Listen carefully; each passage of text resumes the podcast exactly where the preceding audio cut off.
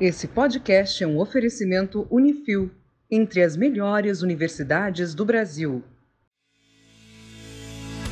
Eu sou o engenheiro Murilo Braguin e você está ouvindo o podcast do Engenharia Científica. E não olhe para cima.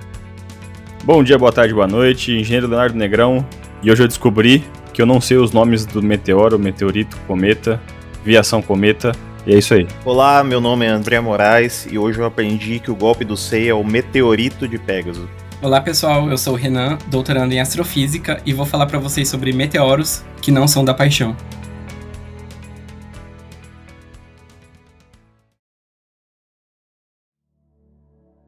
Teve o filme da Netflix, Não Olhe para Cima, no final do ano passado. E assim, essa semana que a gente tá gravando foi a semana que caiu um meteoro lá em Minas Gerais, olha aí. Será que é uma peça de marketing da Netflix? Sei. o que será que está acontecendo? Será que vai cair outro quando lançar a Netflix o tá filme? jogando então, coisas na, na órbita, é isso? É isso aí. Estratégia de marketing.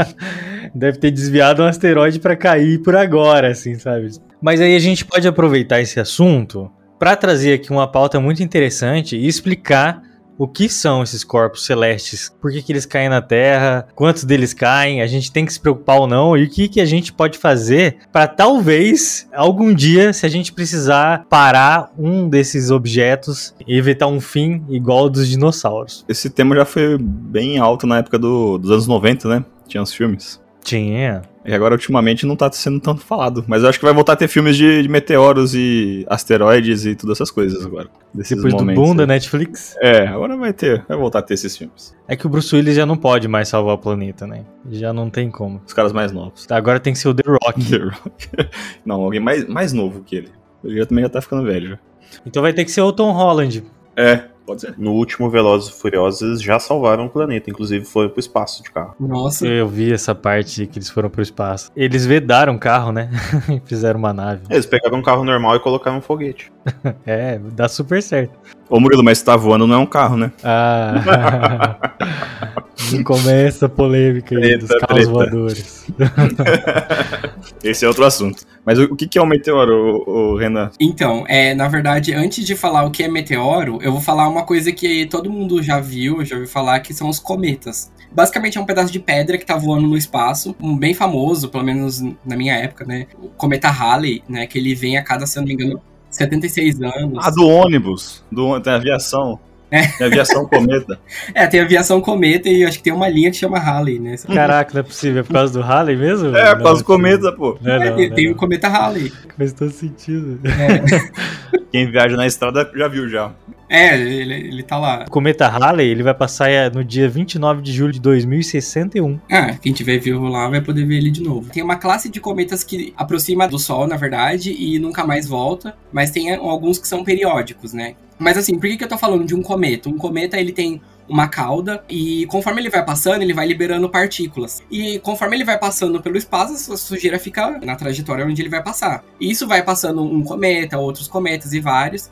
E aí, esses detritos, quando a Terra entra em alguma certa região, que daí é capturado pela gravidade, ele entra na atmosfera, pega fogo pelo atrito. E a diferença entre um asteroide e um cometa é que um cometa é uma bola de poeira e gelo. Quando todo esse gelo é desintegrado, sei lá, devido. Enfim, quando vira só uma rocha, ele é chamado de asteroide. No caso lá do filme, era um asteroide, então, que estava em rota de colisão é, com a é, Terra. Não era um meteoro. Mas todo mundo chama de meteoro. Isso. Esse asteroide, quando entra na, na atmosfera da Terra, ele é chamado de meteoro. O traço de luz.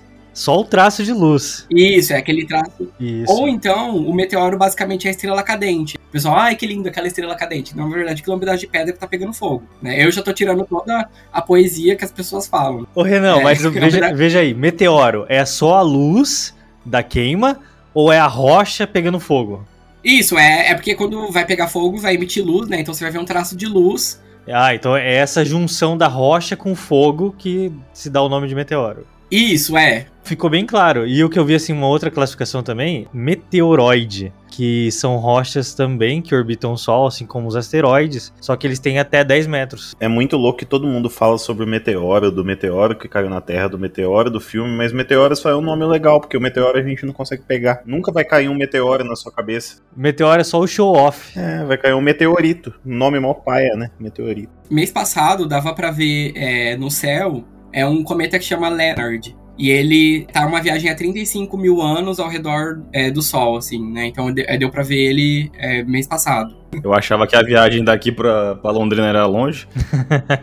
Esse aí já tá 35 mil anos viajando. Barbaridade. Ah, de- depois que a gente começa a estudar céu, ver as distâncias astronômicas, ir daqui pra, pra Cambé ou daqui pra, pra China é, dá na mesma. Porque é, é- a distância entre os, os objetos é muito maior, assim, muito. E a velocidade também, né? Incrível, né? O negócio. é- Assim, a gente tá falando de outra dimensão de cálculo. Assim, só pra falar de distância, né? Fugindo um pouco do assunto, mas tá a ver com coisa do espaço também. No Natal do ano passado, eles lançaram o telescópio James Webb, que desde 2002 ele tá pra ser lançado. É, para quem não sabe, James Webb vai ser o sucessor do telescópio Hubble. E até hoje ele tá indo pra posição que, que é pra ele ficar lá, que é um chamado de ponto de Lagrange. Demora mais de um mês pra ele chegar na posição dele. E ele vai ficar Isso. onde? O que que é esse ponto de Lagrange? Você tem um sistema de Terra e Sol. A Terra é atraída pelo Sol da mesma forma que o Sol é atraído pela Terra. A força gravitacional, ela é cancelada, ou seja, ele vai acompanhar o sistema Terra e Sol, mas ele não vai entrar em órbita da Terra, por exemplo. Não vai virar um, um satélite. E aí, e aí, por que, que eu tô falando desse ponto lagrangiano? Porque no sistema solar, qual que é o maior planeta do sistema solar? É Júpiter. Sol e Júpiter, existe esses pontos de Lagrange também. Tem uma coleção de asteroides que fica orbitando essa região, que são chamados os asteroides gregos, os troianos e tem os Hildas. Uma coleção de pedrinhas que poderia colidir com a Terra e causar um estrago, mas ela só não colide porque é capturada pela força gravitacional de Júpiter. E aí elas ficam orbitando essa região e vai ficar orbitando para sempre, porque é chamado de ponto de estabilidade gravitacional. Mas é diferente de orbitar, porque orbitar você pensa alguma coisa que fica girando em volta, né? Nesse caso tá acompanhando o movimento.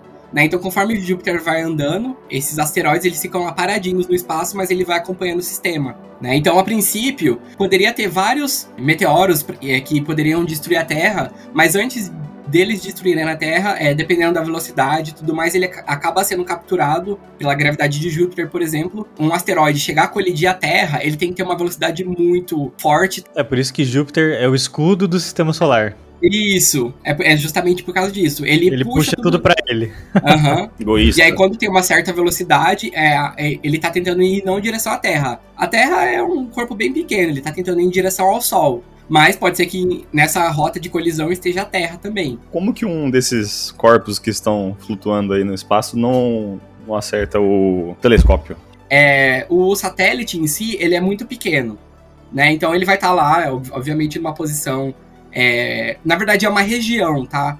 E é uma região bem grande, assim, em escala é, do espaço, né? Então, pra passar um meteoro ou um, sei lá, qualquer coisa que atinja esse satélite, é muito improvável, porque é muito grande as distâncias. Mas não é impossível. Mas, por exemplo, é, desde o Hubble, eu acho que ele não tá nessa posição de Lagrange L2. Né? Ele tá bem mais próximo da Terra. Assim, até hoje, nenhum objeto teve uma colisão grande a ponto de destruir ele, né? Então, assim, é bem improvável que isso possa acontecer porque são objetos bem pequenos. E se tiver uma colisão, certeza que a culpa é da China ou da Rússia. E pode virar aquele filme Gravidade, né? Com a Sandra Bullock. Tem aqueles destroços, enfim. É lixo espacial, é um problema, né? no espaço, entre Marte e Júpiter, a gente tem o que a gente chama de cinturão de asteroides. Isso. Seria um ponto de estabilidade gravitacional do sistema solar também. Vira e mexe tem essa, essa, essas regiões, né? Tem tanto esse cinturão de asteroides, como também longe do sistema solar tem uma, um negócio chamado nuvem de Oort. Tem o cinturão de Kuiper também, né?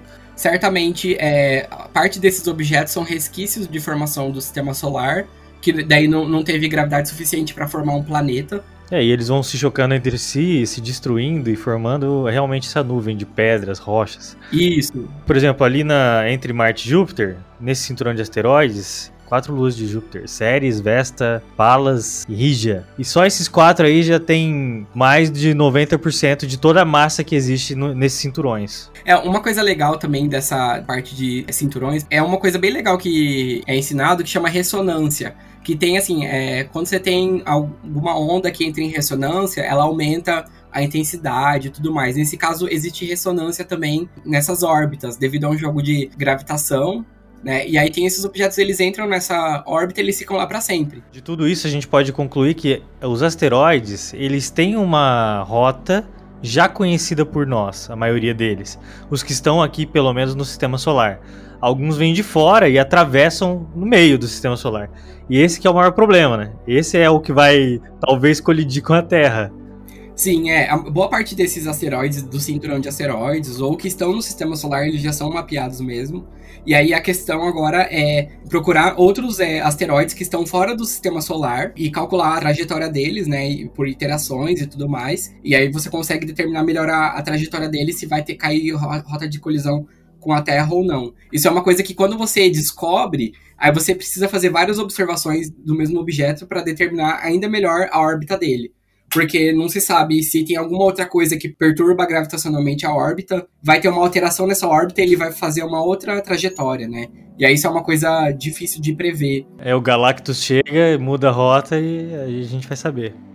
O telescópio com o nome feio aí, que Hubble era muito mais bonito. Não, cara, James Webb é mais bonito. Não, James Webb é, é, parece que o cara é um piloto de Fórmula 1, cara, sei lá. Ah, não, aí não, aí ele extrapolou. Esse telescópio ajuda a monitorar esses meteoros, asteroides, cometas e, e etc. É, bom, até onde eu sei, né, para você fazer um monitoramento de cometas. Geralmente isso é feito na Terra. Ele vai observar o universo na faixa do infravermelho. É legal você observar o universo no infravermelho, porque você consegue é, filtrar poeira, e você consegue ver o nascimento de várias estrelas, né? Então você vai conseguir ver o universo mais novo ainda. Mas é, ele não tem, eu acho que ele não vai ter essa capacidade de você monitorar o céu o tempo inteiro, porque isso é uma coisa que demora um tempo e tudo mais, né? A gente tá vendo aqui da Terra os asteroides se moverem. Tira uma foto, tira outra foto daqui uma semana, compara a trajetória de uma com outra e vai fazendo assim e a gente vai descobrindo para onde eles estão indo e com qual velocidade.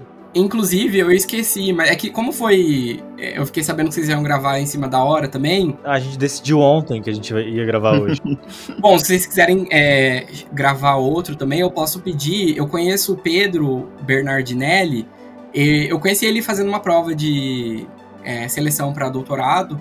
E aí ele descobriu o maior é, cometa visto fora do sistema solar.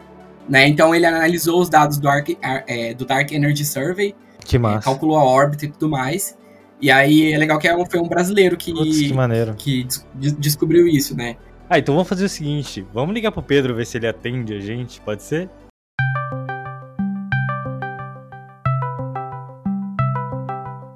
Alô? Oi, Pedro, tudo bem?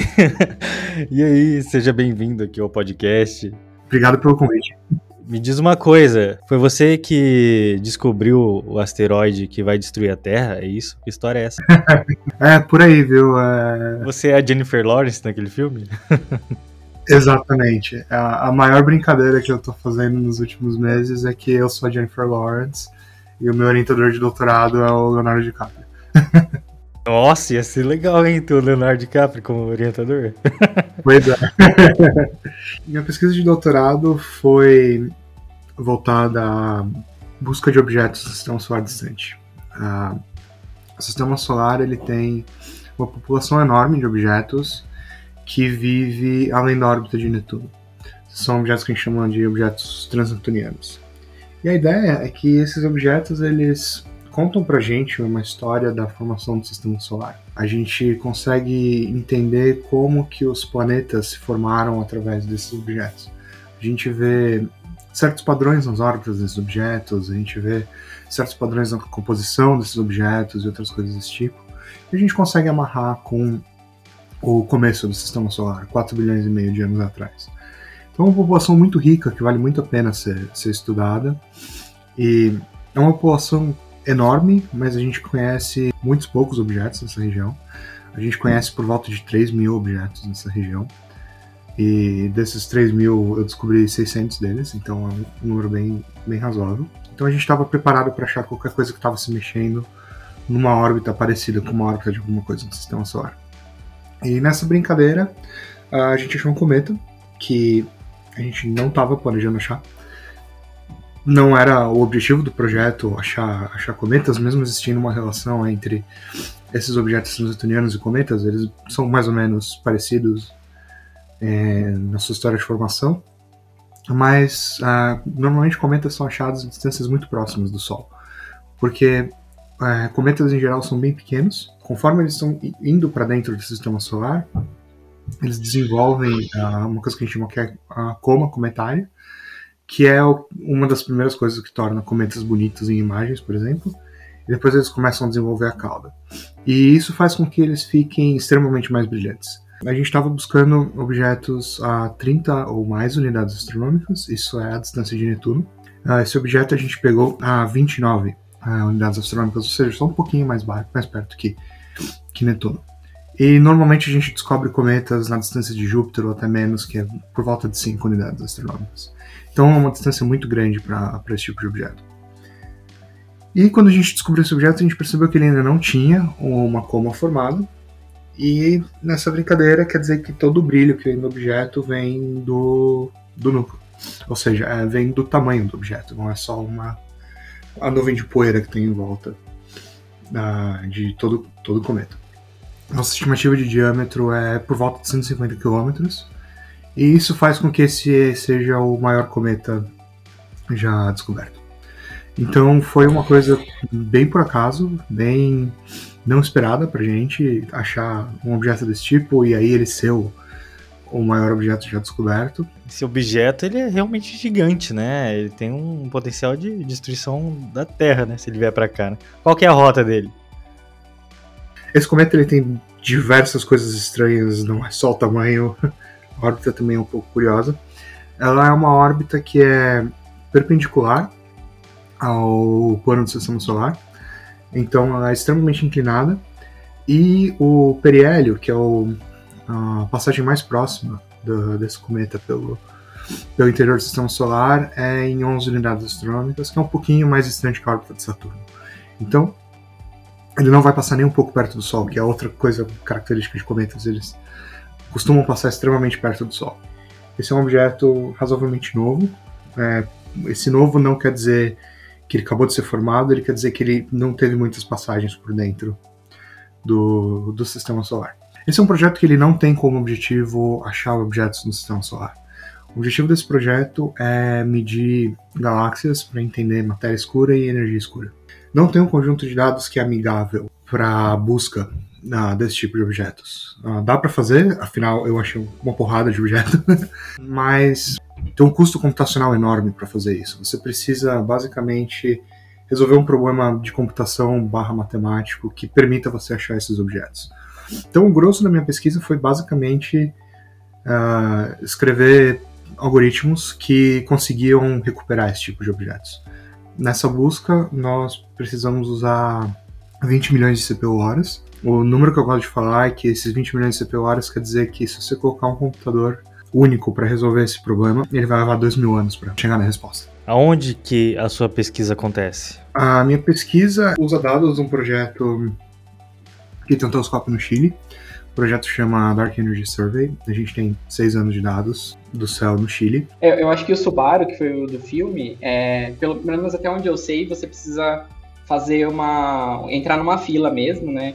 Então, é, mês passado a gente fez uma observação usando o Gemini, e aí lá dá para você trocar as horas de observação é, do satélite né, do Subaru que fica no Japão é, com o, o, do Gemini. Você pode escolher, é, enfim, qual que você quer observar. E aí nisso tem uma fila gigante, e aí, a não ser que você seja muito foda, é, você tem que esperar, e às vezes é rejeitado os projetos, né? Essa coisa de ser rejeitado com, com tempo de telescópio é, é muito interessante, porque assim que a gente descobriu esse objeto, ah, um pouco antes da gente anunciar ele, na verdade a gente fez o processo para anunciar o objeto, porque a gente queria um nome para tentar pedir tempo no Hubble, para observar é, esse cometa. Só que a gente pediu fora do ciclo Então a gente fez uma proposta pro diretor, falou: ah, a gente quer observar essa bagaça agora. Em tipo dois dias a gente foi rejeitado. e é um negócio que supostamente leva só algumas horas pra, pra rolar. É, e você simplesmente descobriu o maior de todos. O que, que você falou quando você descobriu? A, a, grande graça é que a gente não sabia que, o, que esse objeto era um cometa ainda. Porque a, as informações que tinha nas imagens do nosso projeto que mostravam que esse objeto era um cometa, a gente não tinha conseguido entender ainda.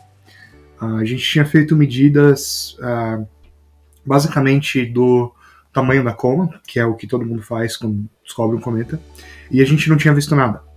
E, ok, uh, não, não, é um.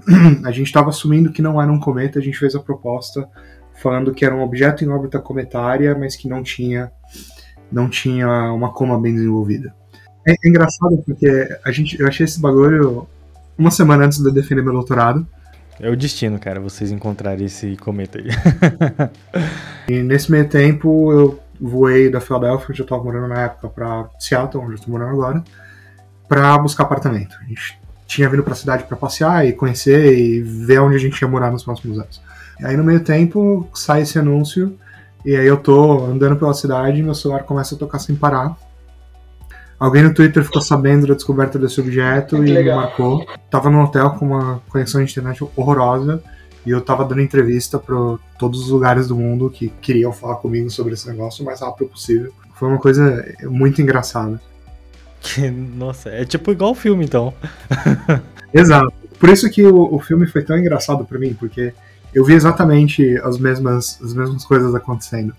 E foi totalmente coincidência, porque o filme tinha sido entrado em produção, etc., muito antes da gente anunciar essa descoberta, então foi, foi bem engraçado. E aí, em algumas horas depois, eu recebo um e-mail de uma pessoa: Olha, a gente vai renomear esse objeto, a gente quer entender um pouco mais como foi a descoberta dele, porque a gente precisa trocar o nome dessa bagaça. Cometas, quando são identificados, eles têm uma mudança de troca de. Eles têm uma troca de nome e eles recebem o nome do descobridor. Então eu falei, beleza, o cometa foi descoberto pelo Dark Energy Survey, eu só analisei os dados, mas eu não tirei e tal. É, então esse deveria ser o nome, deveria ser cometa do o que, Dark Energy Survey. E a resposta do cara foi, não, a gente quer colocar o seu nome, porque a gente não pode, porque regra sei lá qual, então a gente vai colocar o seu nome. Eu falei, não, peraí, então pelo menos manda meu orientador também. E como é que ficou o nome do cometa? C 2014 UN271 Bernardinelli Burns. Então, o meu, meu sobrenome depois do, do meu orientador. Uma salva de palmas aqui para vocês. História incrível, olha só. Que mensagem para ciência. O que, que, você poderia dizer assim disso tudo? A melhor coisa que dá para falar disso é uma, é uma frase que o meu orientador falou numa entrevista, que essa descoberta foi, foi sorte pra gente. A gente não tinha como objetivo achar esse tipo de objeto. O, o ponto não é você tentar confirmar o que as outras pessoas fizeram e achar de novo o que as outras pessoas acharam, mas sim é você tentar descobrir algo novo sobre o universo. Você tem que estar pronto para o inesperado, basicamente. Eu acho que essa é a grande, grande mensagem aqui. Pedro, então muito obrigado pela presença aqui no podcast. Volte sempre, espero poder ver você aqui com mais ciência e mais descobertas. Obrigado pelo convite, foi, foi um prazer.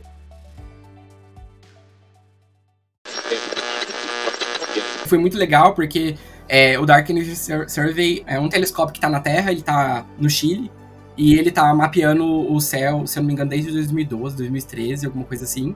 E tem uma grande quantidade de dados. Eu, inclusive, estudo, é, trabalho um pouco com esses dados, mas com outra finalidade.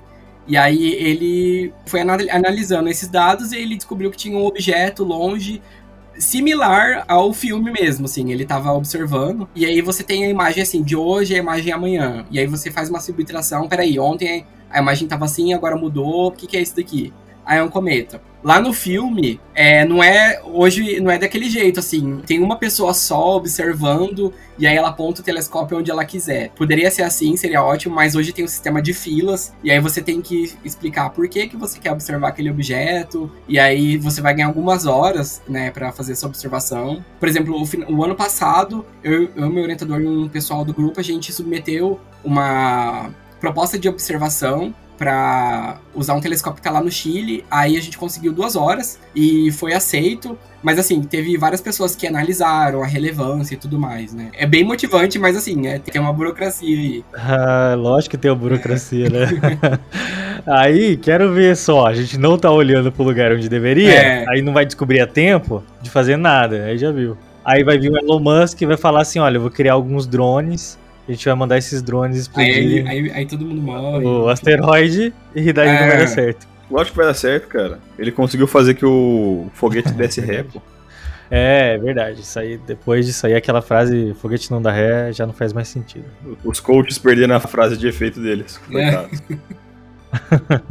Ó, existe assim, uma boa notícia. Porque além de Júpiter estar defendendo a Terra, a gente tem também a Lua. A Lua tem a sua gravidade e ela absorve muitos desses corpos celestes que tem por aí, que estão vindo pra Terra, né? Que chegam próximo. né? Inclusive naquele vídeo lá que você, que, eu- que você mandou, ele mostra um, um- é um asteroide atingindo a, a Lua, né? E alguém filmando aqui E da Terra. É, é fantástico. É, até onde eu sei, existe várias competições pra você de- é, descobrir o que que é um asteroide ou não, né? E aí até pessoas, é, qualquer um pode é, participar dessas buscas, né? É, basicamente o que você tem que ficar olhando são imagens do céu e aí você faz a, a- a subtração, né? Da imagem de um dia pro outro e aí você determina se é um asteroide novo ou não, né? E aí tem catálogos e tudo mais, mas assim, isso é, é, é bem legal, porque até quem tá no ensino médio, no ensino fundamental, consegue é, participar dessas atividades. Eu ouvi um dado bem interessante que é o seguinte: que a NASA classifica mais de 4.700 objetos que estão próximos da Terra como potencialmente perigosos. E nessa conta aí entram todos os objetos espaciais maiores de 100 metros de diâmetro, que são suficientemente grandes para resistir à entrada na atmosfera da Terra. Ó, Estatisticamente diz o seguinte: pelo menos um meteoro de 4 metros cai todo ano na Terra, e um de 7 a cada 5 anos. O problema é que o de 7 ele já é equivalente ao que seria uma explosão nuclear. E aí, extrapolando um pouco essa conta, a cada 5 mil anos é esperado um asteroide de 100 metros. A cada 5 mil anos, um de 100 metros é esperado e tem uma energia de uma bomba nuclear de hidrogênio. E a cada 500 mil anos, um de 1 quilômetro deve colidir com a Terra. E ele tem já a força de 100 vezes aquela Tsar Bomb. Lembra que a gente falou lá do, no podcast anterior? É Tsar Bomba, na verdade. Alguém me corrigiu quando eu falei errado lá no, no outro podcast. Que burro. É pra, errado de propósito, é bomba mesmo. 100 vezes, cara. São 50 megatons. Que é o que extinguiu os, os dinossauros. Na verdade, o que extinguiu os dinossauros tinha 10 quilômetros. É um pouquinho maior, né? Bem maior, né? E numa- na escala track, quantos tracks são? Aquele que a gente soltava quando era criança. São 50 milhões de toneladas de TNT. Mas ainda não tá claro, né? Não tá claro? Aquele lá já foi há 66 milhões de anos, faz um, um pouco tempo, né? Como efeito, ele abriu uma cratera de 180 quilômetros, pensa. E daí sim, aí que eu não sei fazer essa conversão, tá? Mas foi o equivalente a 96 teratoneladas de TNT. São 2 milhões de vezes mais potente que a Tsar Bomba. o que acontece é um efeito em dominó. Aí tem vários tsunamis, vários terremotos que acontecem pelo mundo, erupções vulcânicas. Demorou apenas um segundo para as ondas de choque percorrerem o planeta Terra por inteiro. Tem uma das teorias de formação da Lua é que um corpo do tamanho de Marte ele te chocou com a Terra, que era chamado de Theia, liberou todas as as partículas, né, magma e tudo mais, e aí isso ficou orbitando a Terra, virando um disco, foi juntando a gravidade e aí é, virou a Lua, né? Aí. Então isso é uma das teorias, né? É a origem da Lua rosquinha, sei. Totalmente catastrófico. A última vez que um grande corpo celeste atingiu a Terra, causando uma grande destruição, foi em 1908, Ah, então quando o busca. asteroide, isso, de aproximadamente 50 metros apenas, explodiu no ar sobre a região conhecida como Tunguska, na Sibéria, destruindo uma floresta de 2 mil quilômetros quadrados. Ele se desintegrou antes de tocar no solo. As árvores que deve ter até petrificaram. um vídeo é, mostrando esse impacto, assim, acho que é a simulação, né? Que foi Pelo que eu causado. tava vendo aqui as imagens, ele sumiu, ele virou pó antes de tocar o solo. É isso, só Aham. virou. a- Fez uma Isso. clareira ali, uma, abriu um buracão ali de, na floresta e tal. Aham. Como é que ele explodiu no ar? Dependendo do ângulo que ele entra na nossa atmosfera, ele causa mais um efeito de arrasto no ar ou menos, né? Uma vez eu vi no Nerdcast o cara explicando de uma maneira muito legal, assim, se você pega e tenta furar um bolo com o seu dedo, por exemplo, né? Se você for bem na vertical, se você tirar o dedo depois, fica bem pouquinho no dedo do que seria o glacê do bolo. Agora você pega e passa o dedo na horizontal, o tanto de glacê que junta ao redor do dedo. Então esse glacê que junta seria a quantidade de ar que está juntando ao redor daquela pedra tentando entrar na nossa atmosfera, né? E quanto mais ar ao redor, mais pressão ela sofre e maior vai ser a pressão interna dela. É como se fosse uma panela de pressão. Na verdade, é como se fosse um conjunto de panelas de pressões. Que o asteroide ele não é assim sólido por inteiro, né? Ele tem seus espaços vazios dentro dele. E o normal é ele se romper antes de chegar no solo, né? Sim, é. Tanto é que, é, assim, uma noite você consegue ver uma estrela cadente, mas, assim, provavelmente é, vai ser um rastro, porque é um objeto bem pequenininho, né? né? Por exemplo, esse que caiu lá em Minas Gerais, ele chegou no chão, e aí o cara pegou lá e, e, lavou ele, conseguiu. Sobrou um resquício de rocha. Que daí ele pegou o IP dele lá e lavou o, o meteorito. Isso é o que dizem, né? Pode é. ter sido uma pedra que ele pegou no fundo do quintal. Pode ser também. E assim, mesmo que ele lavou, certamente dá para cortar essa rocha e estudar o que tem dentro. Tentar estimar de onde que veio. Dá para fazer, sei lá, uma datação do objeto e determinar a idade daquele asteroide, né? Perde valor se você pegar a pedra e lavar e tentar vender depois? Porque eu sei que tem muita gente que coleciona esse tipo de coisa. E que é muito caro vender um. Eu lembro assim que lá no Trato Feito, uma vez, o cara foi levar um, meteoro para vender. que ele tinha. Meteorito, desculpa, eu tô falando um termo errado aqui, que a gente já ensinou como é que fala. E daí tinha um especialista, e o cara aplica como se fosse uma pistola, e essa pistola dá a composição dos minerais que existem naquela rocha. Né? E aí o cara fala assim: olha, sua rocha pode valer entre 5 dólares se for uma pedra qualquer da Terra, e 50 mil dólares se for um, um meteorito. Tinha, sei lá, 21% de níquel. Aí ele fala assim: olha, a maior parte das rochas da Terra tem entre 10 e 15% de níquel. Então, com certeza, isso veio de fora da Terra. Não era igual o cara de Minas que pegou as pedras do fundo do quintal? Não é. Em, em termos de valor comercial, eu realmente não sei, assim, mas em termos científicos. Se, ah, é, depende. Se ele não for poroso. Se ele for poroso, aí entrou água lá e certamente você está perdendo ainda mais alguma informação que está ali, né? Porque é como teve contato com a água, pode ser que tenha alguma reação química e descaracterize totalmente ele, né? Mas agora, em termos de valor comercial, eu, eu não sei te falar, não. É tipo ganhar uma camisa de um jogador que acabou de ganhar um título ali. Se tiver o suor, vale mais. Se você for lá e lavar a camisa, é só a camisa, não. é. Aquele cheirinho de. Nossa. Se o cara. Vamos dizer que o cara tem assinado a camiseta. e daí sua mãe pega e lava aquela camiseta e aquela assinatura é. sai. E daí você vai provar como que era uma camiseta autografada. Eu vi aqui um dado e achei muito impressionante, nem não sabia que era isso tudo. Cerca de 40 mil toneladas de rochas espaciais caem na Terra todo ano. Só que a maior parte disso é em poeira. E como a Terra é despovoada, a maior parte dela cai no oceano, em lugares que não tem ninguém, né? Ou se desintegram simplesmente na atmosfera. Então, sabe quando tem chuva de meteoro? é aquilo lá. E os meteoros de Pegasus? Cara, eu ia falar sobre isso. se ele atinge a pessoa, então provavelmente é um meteorito de Pegasus, não um meteoro. Isso é verdade, cara. Minha infância foi uma mentira. Verdade, o meteoro é só o efeito, é só a luz.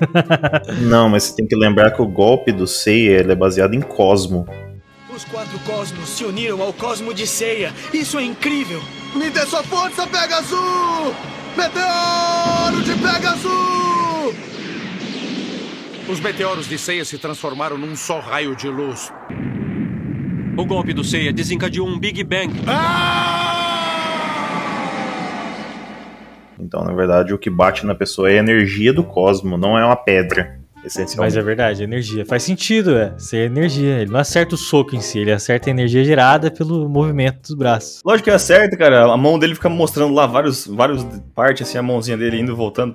Parece um então, pistão. Então, mas indo e voltando, não mostra ele socando. Mostra só fazendo um movimento. Repara. Quando ele dá o soco, é geralmente aquele soco que ele para com a mão grudada no corpo do oponente. E aí a mão dele é o meteorito. É, ó, vou falar a parte técnica. O golpe, ele concentra o cosmo e o cavaleiro dispara 100 socos por segundo, a velocidade do som que assume a forma de meteoros e estrelas cadentes, podendo atingir a longa distância o inimigo. Será que em Tunguska foi isso então? Aquela energia Putz, lá? será? daí- Pode ser.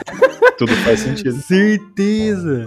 E agora, e esse meteoro de Minas Gerais aí, hein? Alguém viu ele chegando? Não vi não, cara. Tem, tem vídeo, tem vídeo. Não, mas tem vídeo dele aqui já, né? E- esse é um problema É. também, né? É, porque às vezes a gente só sabe que passou um asteroide quando ele já passou por nós, né? Tipo, duas horas depois que ele já passou, aí fala, ah, gente, passou um asteroide aí. Até porque o pessoal tá na fila tentando É ver o asteroide. Então, É verdade. até, até chegar a vez dele, já passou, já caiu, tá lá em Minas, a galera tá lavando e comendo pão de queijo mesmo. Eu sei que e- por esses tempos atrás, eu não lembro que ano que foi, teve um meteoro lá na Rússia, vocês lembram disso? Fez um telhado de uma indústria voar, ele fez bastante coisa, quebrou janela, Eu não vi não. quebrou tubulação das casas. E na Rússia, geralmente tem aquelas câmeras que ficam na frente dos carros, porque lá tem muito problema com, tipo, seguro de carro. Que um bate no outro de propósito, pro seguro cobrir, um rolo assim. E daí você tem É vários. por isso? Caramba. Eu nem imaginava, eu falei, quem que tava gravando a estrada naquele momento? Não faz nem sentido gravar, então tem câmera nos carros. Tem, tem câmera. Ficam filmando justamente pra isso, por causa de seguro, pra provar que não foi ele a, a culpa. Foi culpa do outro, alguma coisa assim. E, e daí é o seguinte: se você vo- abre os vídeos lá, escreve aí no YouTube, Meteoro da Rússia. Os caras, meu, eles não estão nem aí, velho. Eles estão dirigindo o carro, dá aquela explosão de, de luz, aquele fogo no céu, queimando tudo, e os caras, "Ô, bom dia, tudo bem? Passando a cancela. Mais um dia de trabalho. Bom dia. Os caras tão de boaça, velho. O mundo pegando fogo ao redor do cara. O cara só dá uma olhadinha e fala, "Ah, terça-feira. Olha que legal. Tem vários vídeos aí pra ver. Eu lembro disso. É porque é russo, né, cara? Russo é outra, É outro uma nível, raça diferente. Né? Esse foi um meteoro mesmo, né? Não chegou a, a ser uma pedra tocando na Terra, né? Ó, pelo Sim. menos na Wikipedia, que é um, a maior fonte, Fonte confiável. confiável do mundo, tá falando que é um meteoro e não um meteorito.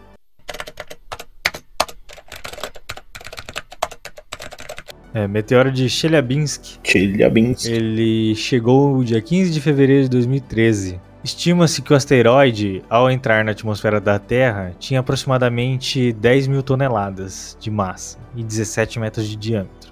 E ele liberou o equivalente a 500 quilotons de TNT. Para efeito de comparação, uma- a bomba nuclear jogada sobre Hiroshima liberou cerca de 13 quilotons. E após despedaçar-se sobre Chelyabinsk, a maior parte do meteorito parece ter caído no lago Shebarkul. A gente vê que o russo do Murilo tá muito bom, né? Muito bom, né, cara? Estima-se que a explosão tenha ocorrido entre 30 e 50 quilômetros de altitude, por isso que todo mundo ficou de boa. Ó, e a sua velocidade era de cerca de 108 mil quilômetros por hora. Mas pelo que eu entendi aí, tem meteoro caindo o tempo todo aí, né, na, na Terra. Tem, É isso. Neste momento deve estar caindo um agora. O tempo inteiro. certamente. Aliás, você pode fazer um pedido agora, que eu tenho certeza que tá caindo em algum lugar uma estrela cadente e, e vai atender seu pedido. Pode estar caindo do outro lado do, do planeta, lá no Japão, mas tá. Não vale? Ou só vale quando você vê a estrela cadente? Só quando você vê. Eu acho que acho que só quando Ah, você vê então é toca seu coração, né? Você acredita no seu Tá pedindo o quê? Pra uma rocha explodindo no céu? Uma rocha pegando fogo absurdamente e você lá, meu Deus, deixa eu passar na prova de cálculo. Eu acho que o único pedido que faz sentido é não destrua a Terra. É, esse é o único pedido. É, não me mate. Eu só ia comentar também que é, o ano passado a NASA vai lançar, ela tem essa missão que vai redirecionar é, a órbita de um asteroide binário, né? Então tem um asteroide é que chama Didymos, e aí tem uma lua que orbita esse asteroide. Basicamente você tem um pedaço de pedra e tem outra pedrinha menor que fica orbitando ela. E aí o objetivo da, dessa missão da NASA é ver se consegue eh, desviar a rota, né? Determinar se isso é realmente factível ou não. Existem duas maneiras da gente fazer com que esses asteroides não cheguem na Terra. A primeira maneira, que eu acho que é a que os americanos mais gostam, que é explodir o asteroide. É ou destruir ele em vários pedaços ou é, jogar uma bomba nele, né? E aí mudar a rota de colisão, né? Então essa missão da NASA quer avaliar isso, se consegue é, usar isso em, em defesa da Terra para eventual ameaça real, né? Existem alguns problemas aí, né? Existem aqueles asteroides que são totalmente rochosos, que é um, um bloco único.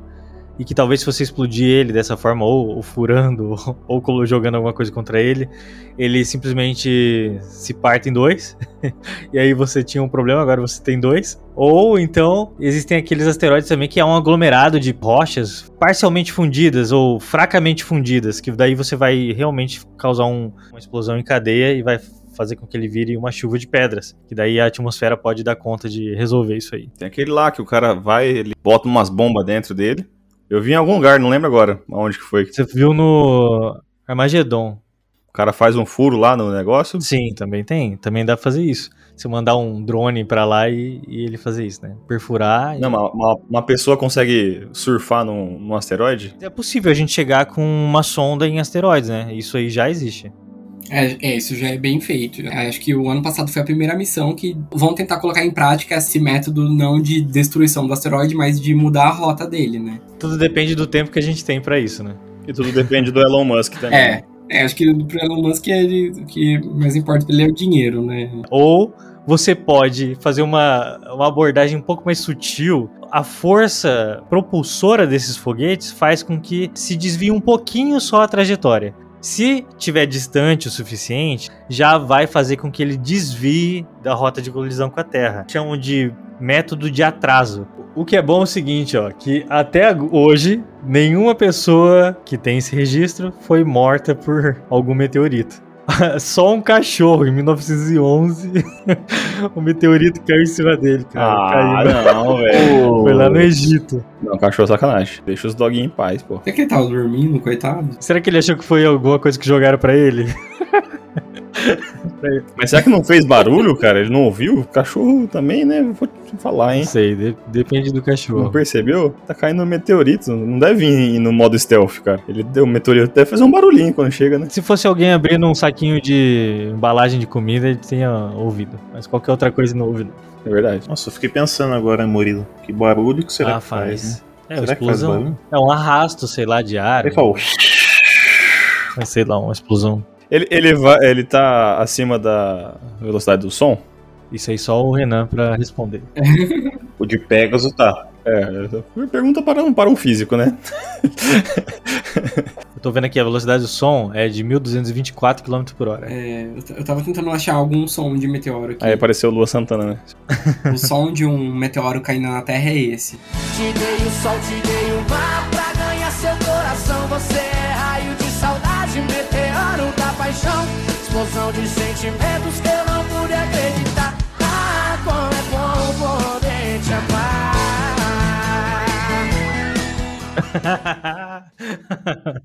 É um nome de amplificador de guitarra meteora. Se não fizer som, vai ser muito foda. Isso é verdade. Eu coloquei aqui no, no link o vídeo de um cara que é, gravou, tava gravando de boa e caiu um perto dele. Caralho, é muito massa o barulho, velho. Eu não sei como é que esse cara não ficou se cagando.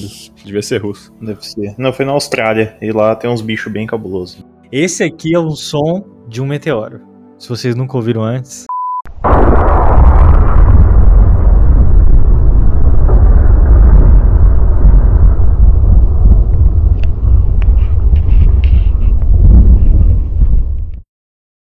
Caraca, é um som absurdo. Parece um trovão, né? Ah, Eu vi também que existe o rap do Seiya, Meteoro de Pegasus. Sim, rap do Ceia, caramba. Não desacreditem, vistam sua armadura. Eu sempre fui subestimado, ouvindo que eu era fraco, que eu não tinha futuro, que eu era um derrotado. Eles falavam que meu sonho era pra deixar de lado, pois queriam que eu também fosse um desacreditado. Olha bem, eu caí, mas levantei. As pedras do caminho num castelo transformei, mas não cheguei, não cheguei onde eu sempre sonhei. Muitos perderam a fé, mas não desacreditei. Passo a passo, eu sigo em frente. E se eu cair, eu vou levantar sempre. Aprendi que o vencedor é aquele que insiste. Única luta que se perde é aquela que se desiste. Eu vou provar quem eu sou. Fé inabalável pra mudar o mundo. Yeah. Cosmo. Minha força de vontade é forte como um meteoro. Eu vou provar quem eu sou. Fé inabalável pra mudar o mundo. Yeah. Que brilhe o meu cosmo. Minha força de vontade é forte como um meteoro. Pô, muito bom. Caramba, o maior fenômeno astronômico é esse. Rap do Ceia. E você que é ouvinte aqui do Engenharia Científica, você que gosta do nosso conteúdo, você pode seguir a gente lá no nosso Instagram, engenharia.científica. Converse com a gente, mande sugestões de pauta, ou venha gravar conosco através da sua empresa ou mostrando a sua pesquisa acadêmica. Todos são bem-vindos no Engenharia Científica, um podcast para falar de engenharia com propriedade, bom humor e muita irreverência. Então é isso, pessoal. Muito obrigado e até a próxima. It ends here.